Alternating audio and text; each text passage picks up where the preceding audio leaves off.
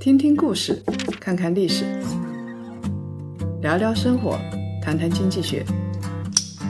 欢迎大家收听《谈谈》，大家好，我是叶檀。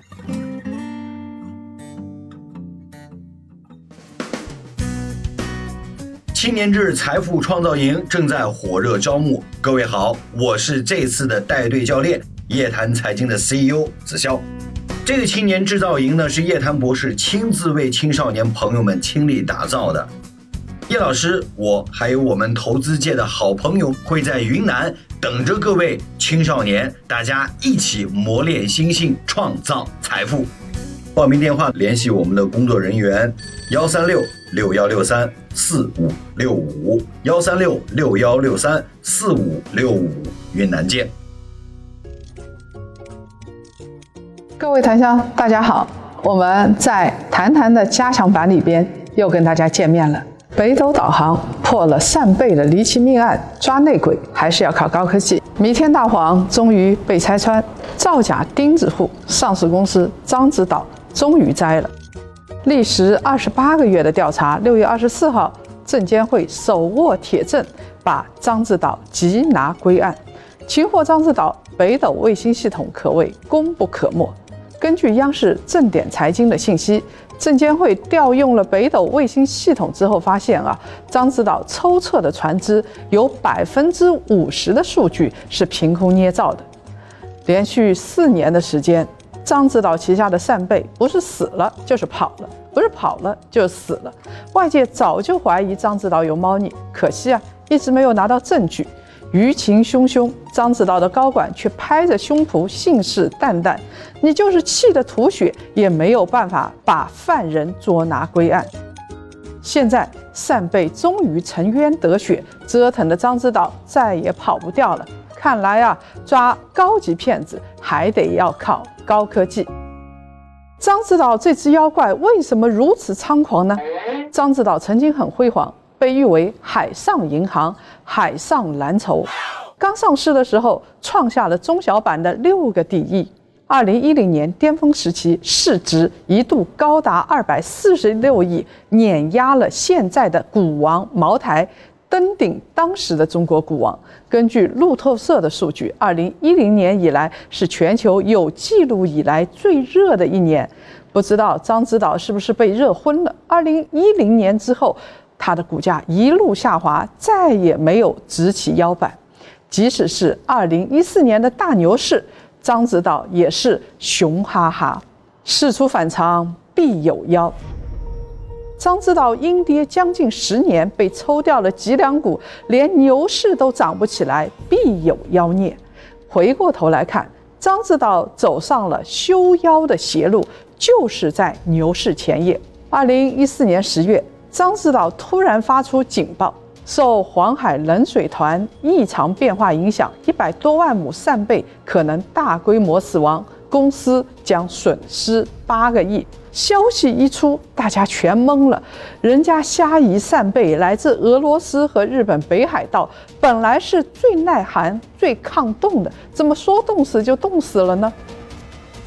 二零一四年扇贝不行，二零一五年扇贝还行。到了二零一五年六月一号，獐子岛发布公告，公司底波的虾夷扇贝尚不存在减值风险。网友又一次懵了，难道去年的扇贝游回来了？连续被质疑之后啊，獐子岛的业绩连亏两年。二零一七年，扇贝居然转性了，之前是怕冷，现在居然怕热了。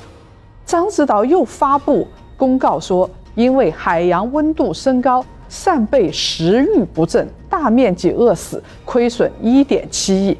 编个段子，连草稿都不打，腰成这样，有人信才怪。二零一零年到二零二零年，股价说明了一切。十年阴跌，张指导就此成为市场弃儿。虽然大家如此的愤怒，但是张指导说了：“你们能奈我何啊？你们难道能够把扇贝一个个捉回来？”活要见贝，死要见尸吗？对于农牧企业来说，这是最大的痛点。盘库存啊，是监管机构和投资者永远的痛。以前的大妖股蓝田股份，你也不可能到洪泽湖的下面去一条条把鱼捉过来来数数清楚啊。猪、牛、鸡、鸭，还有各种数目，养殖场多了，动辄上百万的牲口，想盘清库存实在是太难了。尤其是獐子岛，它主营的就是水产养殖。比这些农牧业的同行，他更狠了，因为海底呀，我们连去都去不了，全凭上市公司一张嘴。被市场抛弃不要紧啊，被股民吐槽也不要紧，被证监会请去喝茶还是不要紧。作为公认的大妖股，张指导被质疑之后还能横行十年，原因就在于我们没有办法去捉回张指导的扇贝。张指导手眼再大也没有办法通天。他之所以吃准了股市，不敢对他怎么样，主要是基于两点：第一，孙悟空还没有练就火眼金睛，证监会没有办法掌握海底的情况，辨识扇贝的真伪，我就吃定你中小股民了，甚至吃定你证监会了，你怎么着吧？第二，庙小妖风大。它是小地方的大国企，地方保护主义作祟。那这一次獐子岛为什么栽了呢？全靠北斗导航系统为抓妖立下了大功劳。魔高一尺，道高一丈。这些年啊，獐子岛的骗术没有多少进步，证监会的倒行倒是进步不小。北斗系统这次立下了大功。新京报报道，证监会调查发现啊。獐子岛公司的每一艘作业船只上都装着北斗导航系统，可以帮助看到船只的航行轨迹。这种北斗导航系统是渔政部门专门拿来预防船只之间互相相撞，特意配置的。证监会很机智，他立马就想到。哎，我可以通过北斗导航系统来得到獐子岛扇贝船只的采捕面积啊！好，现在有了北斗护航，为了确保精准，调查组聘请了中科宇图和中国水产科学研究院、东海水产研究所两家机构一起来还原獐子岛扇贝船只的导航数据。张指导在二零一七年披露秋测结果公告里边说，公司在一百二十个不同的点位进行了抽测，卫星系统造不了假哈。它上面说，抽测船只在执行秋测的过程当中，只经过了其中的六十个点位，这说明哪有一百二十个？明明只有六十个，虚虚报了一半以上。张指导还故弄玄虚，凭空捏造了抽测的数据来掩盖自身资产的虚假。你不是要证据吗？你不是很妖吗？求锤得锤，还是实锤？北斗确实有火眼金睛，发现了张指导确凿的造假事实。第一，二零一四年、二零一五年，张指导。不以实际采捕海域作为依据进行成本结转，所以它的财务报告是严重失真的。第二，二零一六年通过减少记录成本、营业外支出的方式，把公司的利润由亏损披露为盈利，财务数据造假啊，现在是可以直接退市的。第三。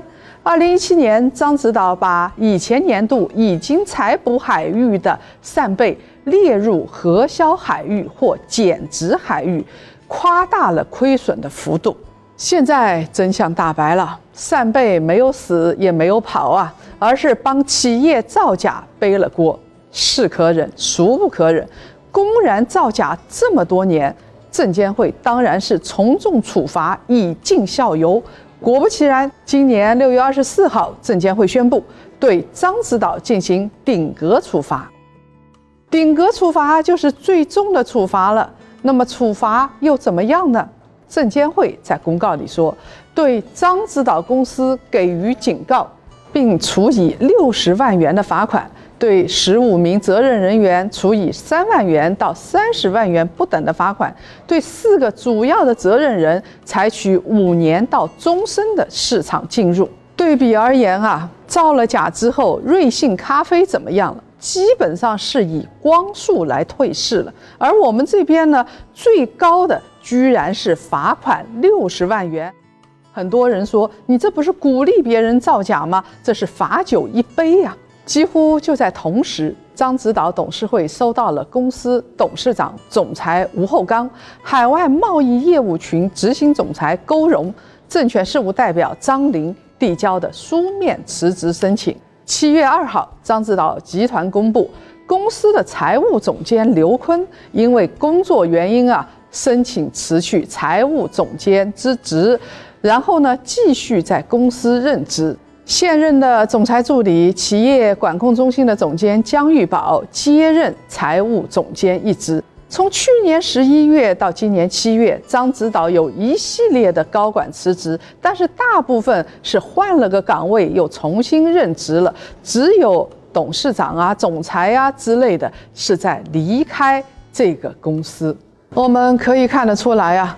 张指导的主要高管都在，不过是换了个部门重新任职。这样一来，张指导的基因还是没有改变。那我们就要来问一句了：对张指导的处罚为什么如此之轻？处罚消息一出，股民都震惊了。天哪，他们手里的瓜掉了一地！这样的处罚也太轻了吧？张指导主要股东到现在为止已经套现了七点四个亿。现在罚六十万、三十万，简直是九牛一毛。法律专家就说了，张指导被罚了轻啊，也是没有办法，因为张指导的造假发生在二零二零年三月一号之前，新的证券法还没有实施，以前的证券法就是罚酒三杯。根据原来的违法行为适合原有的法律规范，罚款六十万块钱已经是顶格处罚最大的额度了。那么我们来说一下，如果按照今年三月一号正式实施的新证券法，处罚的力度会有多大呢？张指导可能最高的罚款会达到一千万元。对于相关责任人，最高的罚款会达到五百万元。虽然不是那么多，但是比六十万元已经是好的太多了。即便是一千万元的最高罚款，比起在美国上市造假的瑞幸，赔偿金额简直是小巫见大巫。美国联邦法律规定，提供不实财务报告和故意进行证券欺诈的犯罪，要判处十到二十五年的监禁；个人和公司的罚金最高可以到五百万美元和两千五百万美元。我们暂且不说诉讼赔偿，单是看罚金，五百万美金和六十万人民币比起来，天平谁重谁轻呢？哎，这样的公司啊，在 A 股太多，就是因为处罚太轻。张指导这家公司实在是神奇呀，他一路亏损，名声扫地，就是不退市，命非常的硬。首先啊，张指导发生的各种扇贝跑路或者死亡事件，没有触及重大违法强制退市的情形，恐怕扇贝死光光了，这家公司还是不会退市。更关键的是。每一次濒临退市红线，张指导都能使出必杀技，财务大洗澡。咱们看一下张指导历年归属的净利润：二零一四年亏损了十一点九亿，二零一五年亏损了二点四三亿，二零一六年居然给我赚了七千九百三十九万元。二零一七年亏损七点二三亿元人民币，二零一八年又小赚了三千两百一十一万人民币，二零一九年继续亏损三点九二亿元人民币。张指导这算是胡步舞啊，节奏踩得很准。因为根据深交所的规定，中小板企业连续三年净利润为负，就会给予警示，继续亏损会被暂停上市；如果连续四年亏损，就会终止上市。张指导呢，两年亏损，一年盈利。二零一九年年报显示啊，它的资产负债率已经到了百分之九十八点零一，马上就要资不抵债了。净利润同比增长率是，啊，大家想象一下这个数据啊。是负的百分之一千三百二十一，这个盈亏的走位这么风骚，洗澡洗得如此之巧妙，所以獐子岛一直在市场上猖狂，没有退市的可能。獐子岛总是能够续命，核心很简单，因为地方政府给这样的企业保驾护航。我们来看看獐子岛集团的持股结构。大连长海县旗下的机构持股比例将近百分之四十五点一五，将近一半，妥妥的地方国资背景。当地政府一直在给张指导输血。根据张指导的年报，二零一四年到二零一九年的前三季度，张指导获得了政府大概一点九亿元的补贴。巧的是，在二零一五年最后一天。獐子岛还踩点收到了地方政府一千九百万元的大血包。一般来说，企业造假有两种动机：一种是为了套现、操纵股价牟利、美化财务报表、虚增利润，让大涨特涨，大股东趁机减持收割韭菜；另外一种呢，是为了保命，ST 股啊。保壳连续亏损三年要退市嘛？为了不退市，公司就会想办法两三年亏损，一年盈利，保住上市资格。上市那个壳还是值几个亿的。獐子岛非常恶劣，两宗罪都占全了。根据大连长海县委宣传部透露，六月二十八号上午，长海县獐子岛镇党委在獐子岛集团总部召开了集团党委扩大会议。会议要求党员要发挥先锋模范作用，做好示范引领。公司管理团队成员要认真履行职责，确保分管领域员工队伍稳定，促进獐子岛集团正常生产经营。张指导集团上下要坚信张指导优质的核心资源、品牌产品深得消费者和业内信赖的事实，坚定发展的信心和决心。要在危机中遇新机，在困局中开新局。吹牛吹到这种程度，难道不上税了吗？都这种时候了，命都没有了，还要坚信张指导优质的核心资源？你给我捞一批扇贝出来看看！这种盲目的自信和坚定，真是让人服气呀！大大的一个字“服”。长海县獐子岛镇人民政府是真的不能让獐子岛倒下，因为长海县的经济发动机是海水养殖、海洋渔业、水产品加工和海岛旅游。海水养殖啊，是他们地方经济的重中之重。根据年报，獐子岛现在的员工是两千七百十二人，占了全镇人口的百分之十九。什么意思？大概是五个人里边就有一个在獐子岛工作。要知道啊，贵州茅台的在职人数占了茅台镇人口的百分之二十五，茅台镇四个人里头就有一个在茅台工作，所以现在茅台是非常好啊。但万一茅台出事儿了，你想想看，地方政府会让茅台倒下吗？不会。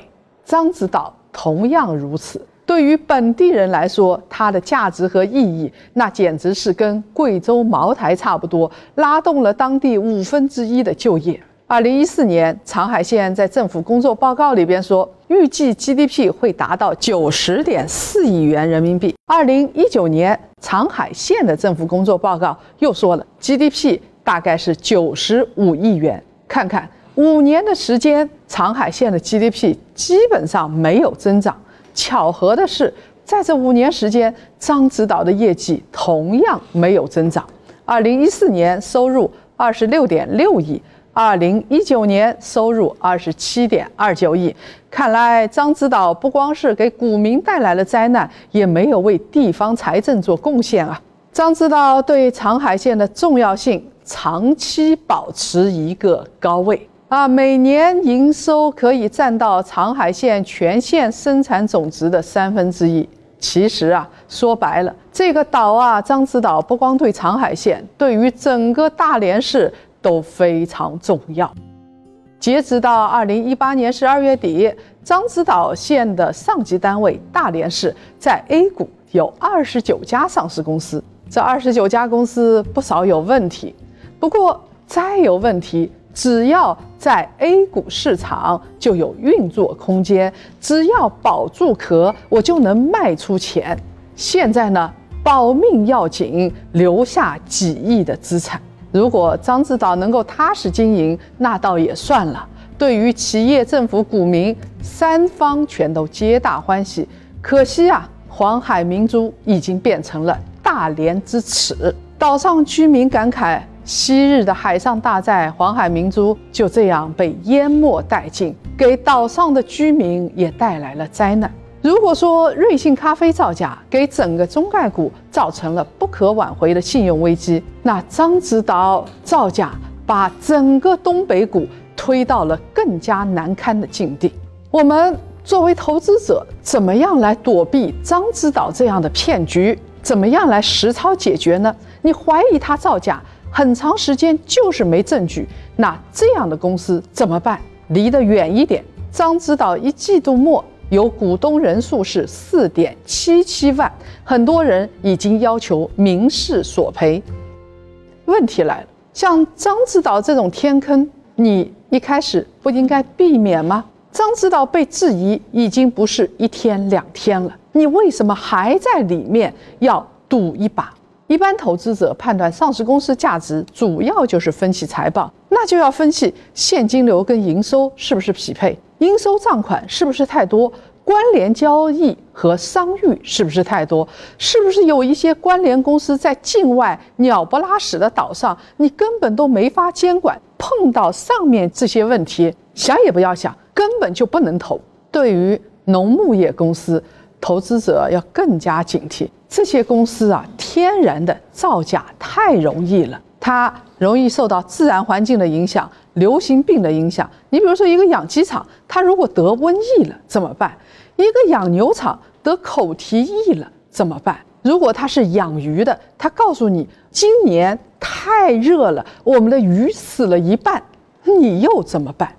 所以不是确切了解的，请你不要投。财报呢，只能作为参考，最最重要的是要实地考察。不过呢，很多猫腻啊，瞒得过玩金融的，瞒不过行业方面的专家。一般来说，像投资养殖企业，我会问问行业专家，这家企业到底怎么样？扇贝短时间内的游泳能力那是相当不错的，也不可能跑得无影无踪。从上世纪三十年代以来啊，底波虾夷扇贝没有任何证据可以证明虾夷扇贝可以跑长跑。渔业养殖方面的专家都很清楚这一点，所以呢，他们怀疑张指导，但很多普通投资者还抱着最后一线希望，死抱着垃圾股不放。有两条路可以避坑：自己不熟悉的领域不要碰，赌大运的事情。一定不靠谱。第二，事出反常必有妖，不要轻信违反常识的解释，任何人说的都不要听，宁可不赚也不上当。瑞幸在美国光速退市，张指导明显造假保壳，为什么还不退市？我们要问的是，张指导到底什么时候退市？好，这一期的谈谈就到这儿结束了，檀香们还想再见吗？下一次。